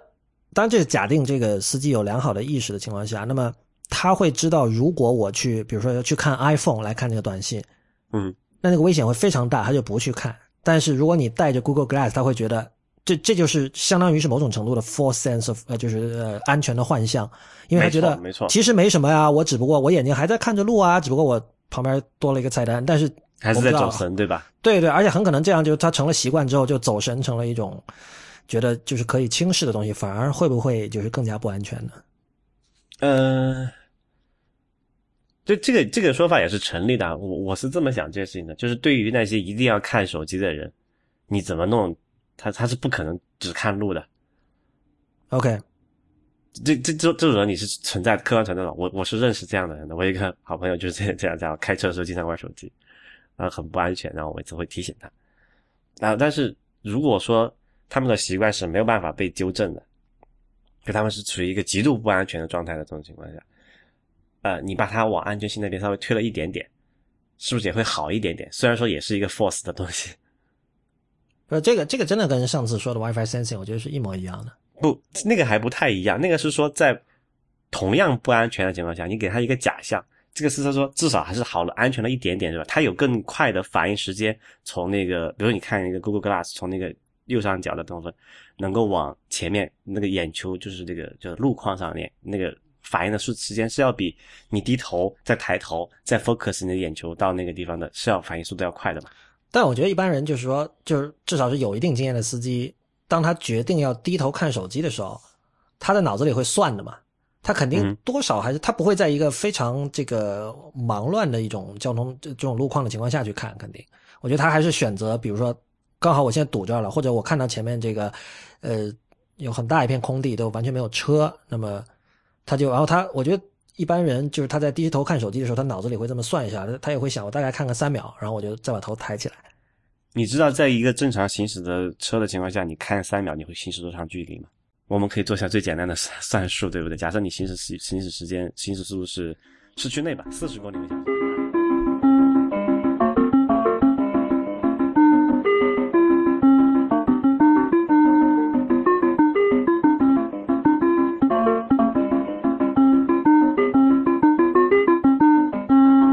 在一秒之间呢，你就前行了十一米，十一米了。低头看手机，你是没有办法去看，你哪怕连那个那个叫叫做余光，你都看不到路边是怎么样子的。它是一个互斥的东西，但是如果你是投影到这个 glass 这个屏幕上面去的话，或者是投现在很多那个什么车的也在做这个叫什么来着？它过去车的仪表盘是在下面嘛，就是你看屏，你看那个，比如你看你时速，看你那个剩余油耗的时候，你是看不到路面怎么样子的嘛，对吧？现在就说那个，他说为了减低这个的呃反应时间，让更加安全的话。才会把那东西投影到这个这个叫做挡风玻璃上面去。这样的话，你可以通过看那个的时候，你的余光还是在路面上面的。这时候，如果一旦出现一个运动的物体或者怎么一个行人穿穿出来，你的反应时间是要比你抬头那个时间来的快的，就是从秒级的反应到毫秒级的反应嘛。这个时候就就往往就差的那么分毫。所以从这个意义上来讲，我认为哈，虽然虽然没有数据做佐证，而且刚刚你出生你说那个叫做这个叫做选择性偏好的问题。呃，但起码从这个逻辑来讲，我认为这种头戴式就是不用你去低头看东西的显头头显示设备是要比现在手机的那个低头去看手机还是看仪表仪表盘也好，这是更加安全的。OK，好吧？啊，这个就跟之前我们说的 WiFi sensor 的情况是完全不一样的了、嗯、啊。就说其实我们现在已经离不开这个手机了。的，你不能不可能把它完全关掉它的通信模式，你可能正在打一个比较紧急的电话，或者说，比如说假设你的像呃你在被劫持了，对不对？你要打电话报警，然后有人突突然出现这么一个广告，把你手机给关了，你是不是很郁闷？嗯，所以我觉得就不能做，这这不再是一个呃 yes or no 的选择题了，而是要说我们要想一下在交通的情况下怎么去采用更好的方法去再提供这个便利和安全。的同时，不同提供这个便利的同时，保障这个安全性，行车的安全性。所以你觉得就是 Siri 至少，比如说就不应该给他呃把手机调到飞行模式这样的权利，或者至少在比如说行驶过程中，不，这倒是可以的，没有问题。但你说刚才说那个那个驾驶模式，我觉得是挺重要的。对于安全模式，因为驾驶模式非常有用的嘛。其实现在也算吧，如果你算那个 CarPlay，你插上之后，它也算是一个驾驶模式了。因为为什么？你插上那个 CarPlay 之后，它不是可以啊？嗯给有有短信发过来，对吧？他不会说让你去显示那个短信在那个屏幕上面，他只会说通过语音播报给你嘛。他的初衷就是说你你听短信就好了，你不要把眼睛挪过来看，差不多这个意思。Anyway，这个就是我们扯了半天说这个安全的问题，大家还是希望在开车的时候尽量小心一点，不重要的事情就不要看了。啊、呃，到了这个安全为重，你少看一条消息不会死，但是你少你看了这消息，可能你就会死。我觉得，我觉得有一种心态就是说，呃，大家有人会觉得我能同时干这两件事，就显得我这是一种能力的一种宣示嘛。嗯哼，就是我有多任务、多线程的能力，这个这是一种我能理解，这是一种快感。哎，其实不要不要骗自己了，所有人都是单线程的，只是看你切换速度快不快而已。但刚刚我说了嘛，你再快，你在四十公里每小时的时候，你一秒钟也也往前挪了十一米了，该撞死就撞死了。嗯，这这这就让我想到今天我其实一直想谈的一个话题哈。这个之前跟一些呃我们的听众给我们的反馈也有关系。比如说，呃，IT 公论经常受到一种批评是，我们对于某一些系统，比如说 Android 和微软的产品，我们接触的太少，这是一个事实，对吧？呃，你我都很长时间没有长时间的用过 Windows 了，对吧？对。呃，Android 的话，我应该比你用的多一点，但是就是显然不算是重度用户。但是我就想到一个问题，就是那个最近呃，大家可能知道 John Siracusa 和 Merlin Mann 两个人做了一个新的博客，叫 Reconcilable Differences。呃，这个节目的第四集很推荐这个节目，就是我现在最喜欢的博客。它的第四期。Merlin Man 就提到了这个，因为他有女儿嘛，然后他们在讲游戏，然后他们在讲这个 Minecraft，然后 Merlin Man 就说自己的女儿玩那个 Minecraft 玩玩的很溜嘛，你感觉他就没怎么学，一下就上手了，然后就可以在里边建各种复杂的东西，各种复杂的结构。然后 Merlin Man 就是就不太会，然后他就讲说，我想学，但是我想真的等我有空了，我连续花比如九个小时、十个小时把这个。Minecraft 里的各种功能完完全全掌握了之后，然后静下心来，好好的搭一个，比如说一个城堡或者一个不管什么。你知道这这事情当时我听了我就很我就很在意，因为很多人都有这样的心态，包括那个我记得当时 Marco Arman 他们在讨论 Swift 的时候，Arman 就说现在不知道，说不定明年那个苹果又会对 Swift 做什么改动，所以我还暂时不想学。他哎他他是希望就是说。完全准备好了，然后 Swift 也完全成熟了，然后进去就好好的把它学一下。这就让我想到，就是有很多人，比如说这个他想自学编程，然后他的方法可能是去找直接找手册来看，或者直接直接找一本教科书一页一页的看，然后往往看到中途没到三分之一的时候他就放弃了，对吧？对。但是另外一种学习方法就是说，嗯，有点像上次呃内核恐慌跟消极姐那期嘛，就消极姐的学习态度就是说，呃。非常实用主义，我要做一个什么东西，对吧？我现在有一个新的任务摆在我面前，那么这个时候我为了完成这个新的任务，我说我要去学这样这样这样这样的技能，那我就只学那几种技能。他就是这这样的一种学习方法，就持这样学习态度的人，他不会有这么一种期待，说我要把这个工具的方方面面都用到。这就像比如说，你像我现在整天用 GarageBand 来剪播客，但是 GarageBand 里有很多功能，我我没有从来没有接触过。嗯，我我也没有兴趣去学它，因为呃，这当然一方面是有实际上的考虑，我没有时间去学它。但是我不会说，呃，哎呦，我一定要把 GarageBand 完全掌握了，我才开始做播客。我觉得有有这样的一种心态的人，很可能他就最终什么也学不成，是吧？不是，就他就不会开始做，因为他总觉得就是这这是完美主义的一种体现吧？对，就是他，因为对你说的对，就是。那句陈词滥调的话叫什么？就是你你永远都不会完全准备好，但你永远也是准备好了的，对吧？就是所谓的什么半杯水，你是觉得有半杯满，还是觉得有半杯空？就这样的一个道理嘛。对。然后我就想到哈，我也知道有一些人，他给自己的目标是说，我要把所有的系统都玩得很转，我要用各种各样的手机，呃，Windows Phone、Linux 啊，不是不是 Linux，Android，然后这桌面电脑 Linux 什么这个各种我都要用。然后我觉得这样，我就是一个重度用户了。我不知道你有没有经历过这样的阶段，Real。唉，其实我觉得刚才你说那个事情挺好的。就我我先扯回刚才你说的那个事情上，这两种学习的态度哈，就是说一个我我姑且称为自上而下 （top down approach），对吧？我先学了什么开宗明义，呃，大体的这个提纲怎么样子，然后我知道这个基础的来龙去脉怎么样子，一一条一条往下数。就传统的我们很多这种。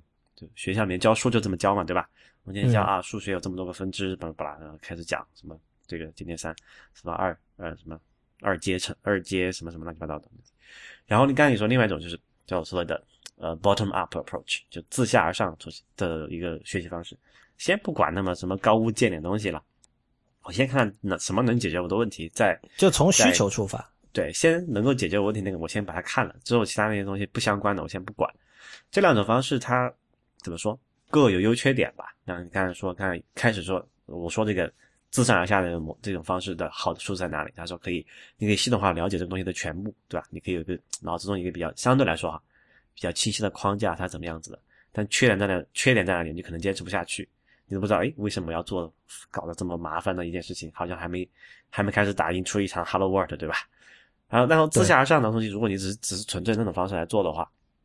它会有个问题，就是说你对这个东西的了解是片面的，就可能对假设，比如就假设你你剪那个 Garage Band 的这个方式来那个剪播客这个事情来讲啊，你可能说，哎，我现在做挺好的，我也不需要再学什么别的了，对吧？但很有可能我其中某个环节有极大的优化空间。对，有可能说你可能就会觉得超级麻烦那个操作。对，哪天我见到一个专业的剪辑人员过来跟我说，哇，原来可以这样，我心想，我马上就吐血，对吧？对啊，他说我过去微调了那么多时间，一一一一次要搞两个小时，那只能五分钟就搞定了。对 就很有可能就就那个了。对，而且这个东西无止境。的。对对对，所以其实我觉得一个正确的一个思路啊，就从那个人的这个天性来讲，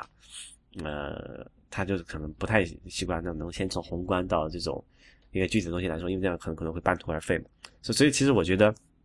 一个比较好的途径是说，先自下而上的去找到你能解决你的需求那些东西，然后你会觉得，然后你会对这东西有一个基本的了解之后，然后你再去看从一个就是所谓的学院派的路径去看一下，哦，这个东西这本质是怎么样子的，我可以做怎么怎么样。刚才我之前用的那个工具只是某一个什么呃东西的一个特例，这样才你才会有一个有一个经验的情况下，对这东西有一个系统性的学习，你才会有一个比较完整的认识嘛。所以我觉得最理想的方式是说自下而上去开始，然后自上而下的去完成它。呃，应该说很多时候你自下而上是唯一的选择，就是像刚才所说的，这你说的自上而下的那种方式，就是一开始什么都把工具的方方面面都面面俱到搞通了之后再开始，这个阻力太大了。对，就会这种阻力会大到让很多人就不会开始真正做他的 project。但是我我觉得这是什么区别啊？这是重度用户和重度人的区别。我我把我我我我有这样一个区分，就是说重度用户是说我我要搞懂 Android 的一切维度的东西，我要搞懂 iOS 的方方面面。就是大家可能看我跟 Real 对苹果讨论的比较多，但是 iOS 和 OS Ten 上有无数我们还不知道的东西，而且我不知道 Real 你怎么样。我并没有欲望说现在要把所有这些东西都搞懂。你比如说那个，我是很最近才知道，你可以摁这个 Command 加 Shift 加 Option 加呃三截图，这个截图会直接把那个图片放到你的这个剪贴板里。你现在才知道，没有，因为我以前只知道就是说你可以截一下，把它放到桌面，还有或者截一下，对我我不知道可以直接放到剪贴板里，因为这种对对。你没事儿的时候，首先你不知道有这个东西的存在，你就不会去搜它。就像上次上期写的那个这个上期 IT 公论的会员通讯一样，就是 Google 是你你知道我要问一个问题，然后你可以去问。但是如果你连你该问问什么问题都不知道的时候，就对你怎么？需求不明确的时候，对，而且你一般没事儿干，你不会说说我搜一个这个什么 a complete shortcut of macOS Ten，你不会去搜这种东西嘛？平时，除非你要写这样的文章。你搜出来你也不会去看，因为实在太长了。对，这就像以前什么，他们把那些 Emacs 的快捷键印在 T 恤上，而且是倒过来印的，什么一低头就可以看到，让我想起以前那个童话故事，说什么那个小小猫的妈妈给它挂了个鱼在脖子上，就那种感觉。不，但这就就是说啊，就是这种东西永远会有你不知道的地方，而且我我自己，我我个人来讲，我并没有欲望要搞懂 macOS Ten 的方方面面，就除非你要写一本这样的书，我觉得你可能会做这样的事情。而且我我认为。过分的把注意力放在这方面，其实是阻碍了你成为一个重度人。你最终会只会成为一个重度用户，但你不是一个重度人。就是什么叫重度人？就是说，人的需求是比软件的功能要大的。所以，呃，我觉得一个完整的人，更好的思考方式永远是说我先要干什么，然后以这个为原点，然后再去选择工具，去进行某种学习。就是这也是我比较希望在节目里提倡的一种一种态度吧。所以。嗯，就是像像节目今天节目一开始所说的，就是在我看来，Android 就是一个不高级的东西。那么我作为一个人，我我希望使用高级的东西，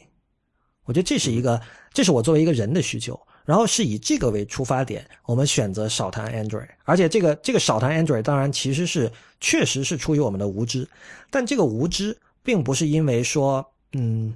并不是因为说我我们我们讨厌 Android 这个系统本身，而是说从我们的需求来讲，我自己作为一个人，作为一个重度人，我更希望用某一类的东西，所以最终我做出来的节目是更多是在讨论那个东西。而且说真的，我们今天就把话敞开了说吧。最近那个叫什么 Mike Hurley 那个他那个播客网络叫什么来着 Relay，、啊、Relay 对，他们出了一个叫 Material 的一个播客，是专门讲呃 Google 的。OK，对他讲，他说我不是讲 Android，但 Material 就是 Material Design 的 Material 嘛。然后他是找了那个 Pocket Cast 的那个老板，呃，Russell Ivanovich，还有另外一个女美国的一个女孩，反正三个人就是讲 Google 的东西，就不怎么好听啊。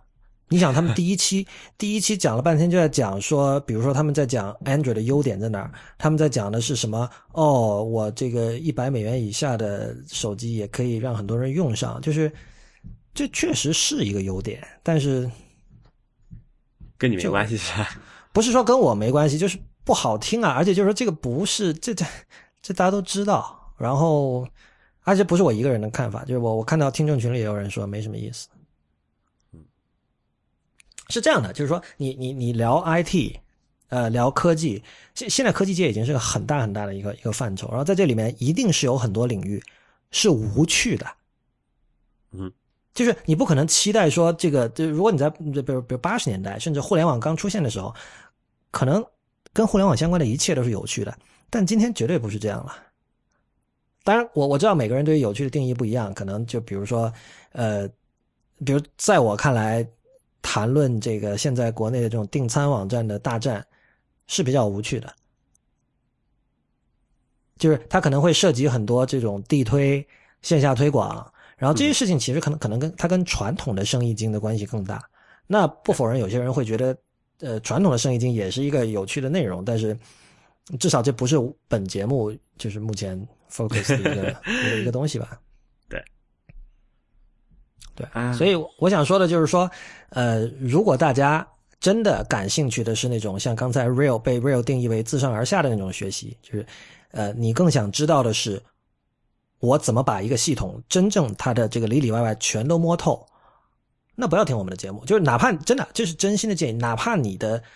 呃这个主要关注的就是苹果，也不应该听我们的节目，因为我们不走那个方向，那那那那个也不是我们的强项。我们不是测评网站对吧？不是我，你可以去听那个 Mac Power User 那个播客，啊那那是一个 律师做的，那是一个典型的这样的播客，就是他那个可是真的很无聊。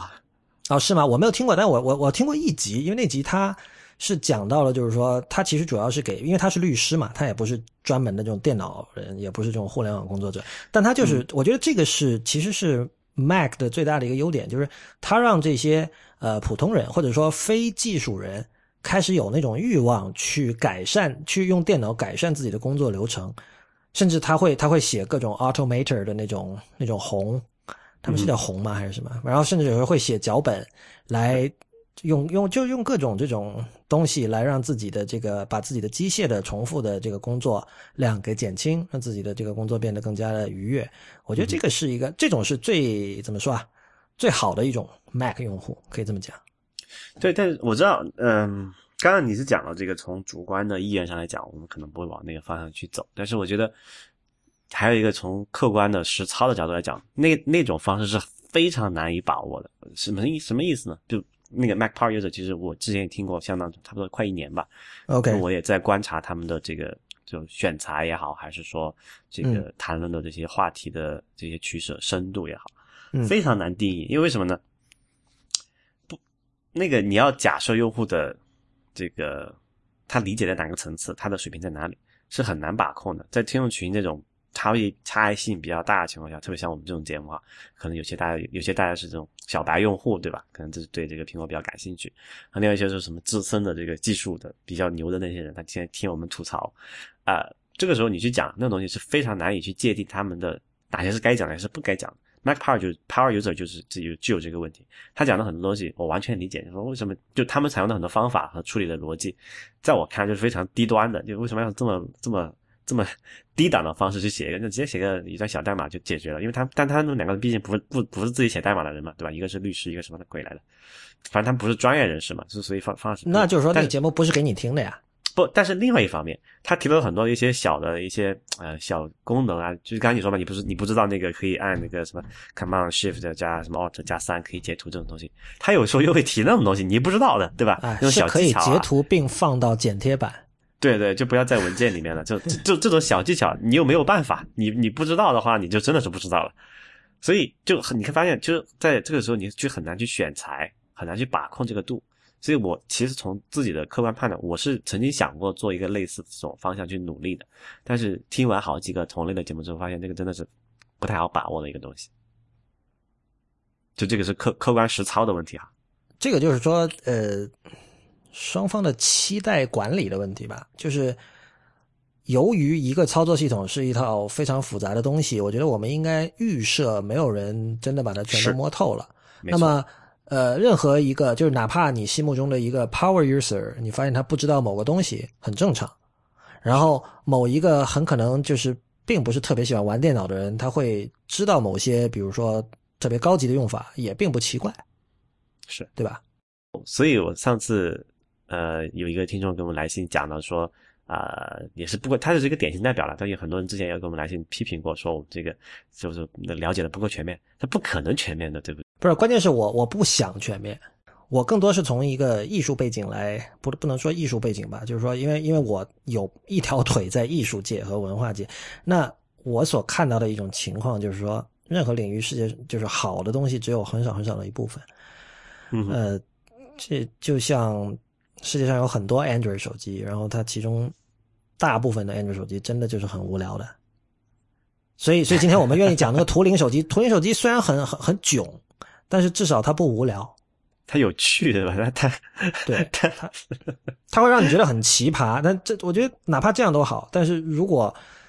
就是真的是没有办法让自己和其他的这种同类的产品有任何这种区隔的产品，就就真的很无聊。那难道就是说，如果你想做一个面面俱到的人，难道那些东西你都要了解吗？我我其实我我当刚刚才问你有没有经历过这样的阶段，我其实是有的。我曾经一度会觉得说，我希望把各种系统都都玩至少玩一遍吧，就是包括像什么游戏玩家想全制霸有这样的一种这样的一种心态，呃，会觉得这样这样会让你觉得你这个人你自己很充实，或者你你在你对这个领域有一种呃很强的把控的感觉，这这个会让你有很好的感觉，我完全可以理解。但是我觉得就是越往后，你就会觉得就是还是从个人需求出发。比如说游游戏来讲，你我更愿意看到就是说我我是因为为了某个游戏去买一个主机，而不是说为了说哦这个有主机我还没玩过，好像我的知识结构里缺了一环。嗯，嗯，那不就测评家的心态嘛？刚才我说，嗯，我又不是做测评家，有可能就真的是年龄问题，因为像你所说，就是如果你在学校里学，比如你读 computer science，真的是从上至下的，因为那时候你是在，你还没有上社会工作嘛，就你还是在学习，学习阶段，那首先你有这样的 luxury，你可以去进行从上至下至下的这种，对吧？你并没有那其实很多人在反思这件事情是低效的嘛。我觉得也不认为就是说学院派就一定是一个 positive，一个是个正面的词。就是说，呃，是不是有一种呃更像于职业培训，就是没有贬义的职业培训的一种计算机教育方法？你是这这个意思是吧？就是说，呃，问题导向嘛。，问题导向就，OK。对，就好像我跟之前一直在说嘛，就就所谓资产二项方法，更多是你先学了一套呃五十四种屠龙的方法，最后发现哎龙在哪儿，对吧？对另外一种方法就是说，哎前面有条龙了怎么办？看拿枪还是拿矛，对吧？这个是另外一种做法。对你，你学五十四种屠龙的方法一定是有快感的，只不过，在我人生现在这个阶段，我会觉得，就我我不太需要那种快感，就是我我我更想吃龙肉，所以不要不要做重度用户，要做重度人。谢谢大家收听本期的 IT 公论。呃，IT 公论的网址是 it 公论点 com。呃，如果您喜欢我们的节目，请考虑成为我们的会员，支持我们把 IT 公论做成最好的科技播客。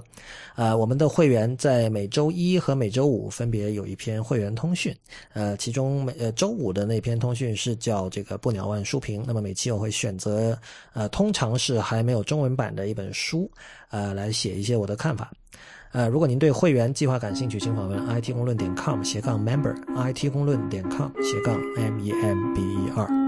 欢迎您在社交网络关注我们，我们在新浪微博叫 IT 公论，IT 公论的公，IT 公论的论，在 Instagram 和 Twitter 都是叫 IT 公论的全拼。同时，也欢迎您收听 IPN 博客网络旗下的另外七档节目：内核恐慌、太医来了、流行通信、未知道、High Story、无次元以及硬影像。我们下期再见。